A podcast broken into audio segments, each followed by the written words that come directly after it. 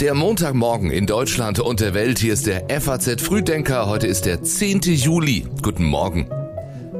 Das sind unsere Themen heute. Präsident Biden reist vor dem NATO-Gipfel in Litauen nach England und trifft auf König Charles. In Frankreich wird gegen Polizeigewalt demonstriert und in Sachen Krankenhausreform soll eine neue Bund-Länder-Runde Klarheit schaffen. Gleich mehr dazu, erst noch die Meldungen der Nacht in Kürze. Nordkorea warnt die USA davor, ein U-Boot mit Atomwaffen wie angekündigt zur koreanischen Halbinsel zu entsenden. Die sei eine unverhohlene atomare Erpressung. SPD-Chef Lars Klingbeil plädiert für die Abschaffung des Ehegattensplittings. Er will dem, wie er sagt, antiquierten Steuermodell ein Ende setzen und stattdessen das Elterngeld in der bisherigen Form erhalten. Und der gestrige Sonntag war bislang der heißeste Tag des Jahres. In Neckar-Westheim wurden 37,2 Grad Celsius gemessen. Das war womöglich nur ein vorläufiger Spitzenwert. Mein Name ist Jan-Malte Andresen. Patrick Schleret hat die Redaktion bei der FAZ. Wir wünschen Ihnen einen schönen guten Morgen. Vor dem NATO-Gipfel in Litauen kommt US-Präsident Biden heute nach London. Von großen Erwartungen ist keine Rede. Wichtig ist der Besuch für die Briten schon. Joe Biden trifft König Charles und Premierminister Rishi Sunak. Der war im Juni schon in Washington, wurde damals von Joe Biden noch Präsident genannt. Well, Mr. President, Mr. President, I just, I just you, Mr. Prime Minister. Trotz dieses kleinen Versprechers, die Beziehung läuft gut. Das Vereinigte Königreich und die Amerikaner haben ein neues Wirtschaftsabkommen, die Atlantikdeklaration, unterzeichnet. Noch lieber wäre den Briten allerdings ein Freihandelsabkommen gewesen. Biden hatte vorab erklärt, er hoffe in Windsor über die Finanzierung von Klima- und Umweltschutz, besonders in Entwicklungsländern, zu reden. Es wird also eine Gelegenheit für König Charles, die königliche Balance zwischen seiner weitgehend unpolitischen Rolle und seinen persönlichen Einsatz für das Klima zum Ausdruck zu bringen. Morgen wird dann auch hier über den NATO-Gipfel zu sprechen sein. Der beginnt in Vilnius. Dort wird es um den misslungenen Putschversuch in Russland und um die Entscheidung gehen, welche Kriterien und Zeitpläne der Ukraine für eine mögliche NATO-Mitgliedschaft angeboten werden. US-Präsident Biden überraschte am Wochenende mit der Ankündigung, die USA könne der Ukraine Schutz nach dem Israel-Modell anbieten.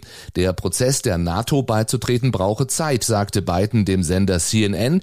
In der Zwischen Zwischenzeit könnten die USA der Ukraine die nötigen Waffen bereitstellen und sie mit Fähigkeiten ausstatten, um sich selbst zu verteidigen. One of the things I indicated is the United States would be ready to provide while the process was going on, to provide security a la the security we provide for you, for Israel providing the weaponry, the need, the capacity to defend themselves if there is an agreement, if there is a ceasefire, if there is a peace agreement. Biden betonte also, dieses Schutzangebot sei nur denkbar, wenn es vorher einen Waffenstillstand und ein Friedensabkommen gibt. In Frankreich geht die Randale weiter. Mehr als 1000 der ungefähr 3500 bis zum Wochenende festgenommenen Protestierenden sind Minderjährige. Die Jugendarbeitslosigkeit liegt in Frankreich bei fast 17 Prozent. Unter Migranten ist sie noch höher.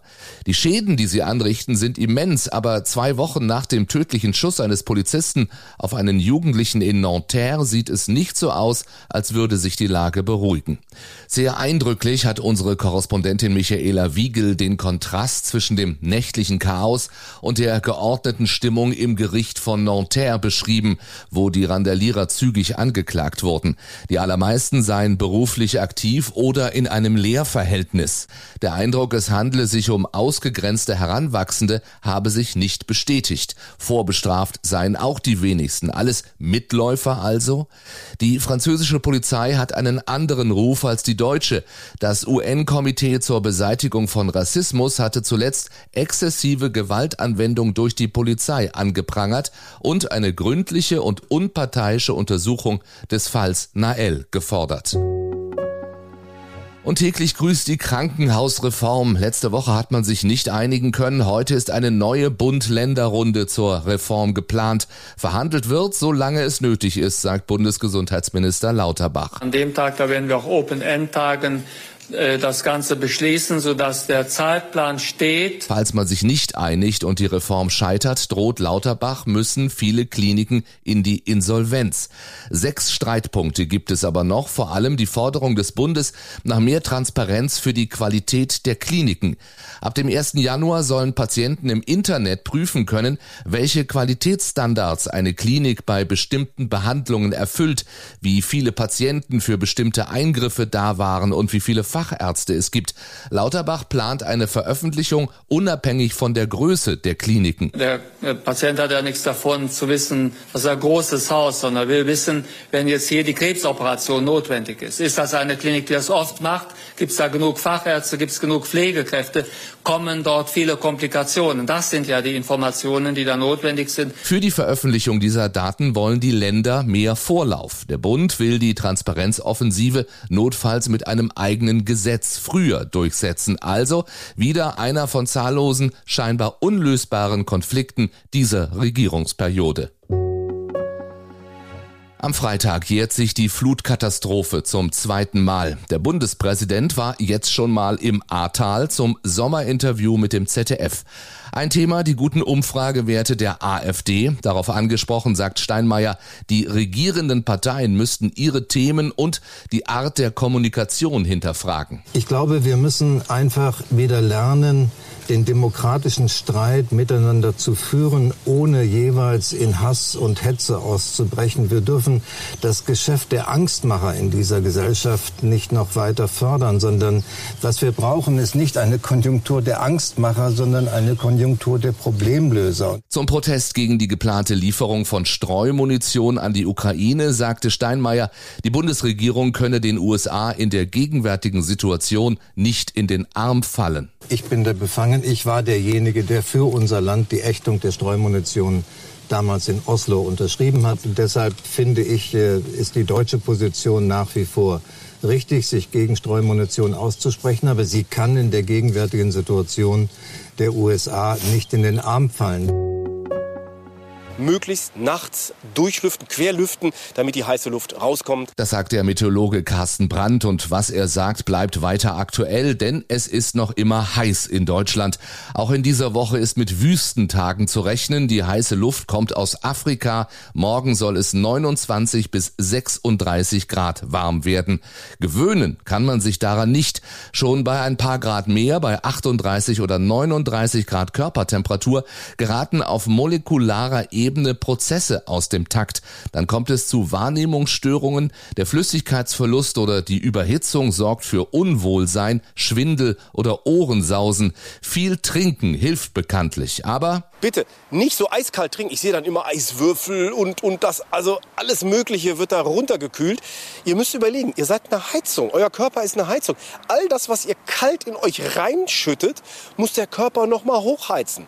Letztendlich verbrennt das zwar Kalorien, aber es wird euch wärmer nachher. Und auch wichtig, nicht erst mit dem Trinken anfangen, wenn man sich schlecht fühlt.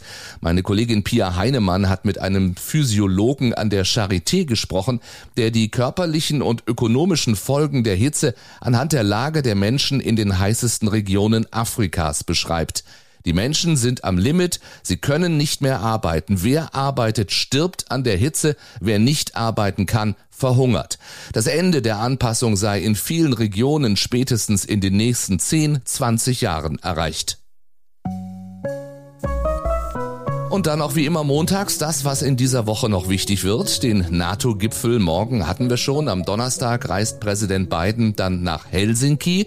Da gibt es ein Treffen mit dem finnischen Staatspräsidenten und danach den US-nordischen Gipfel, an dem Schweden, Norwegen, Dänemark und Island beteiligt sind. Und morgen schon stellen Bundesinnenministerin Faeser, Bundesfamilienministerin Paus und der BKA-Präsident Münch in Berlin das Lagebild zum Thema häusliche Gewalt vor.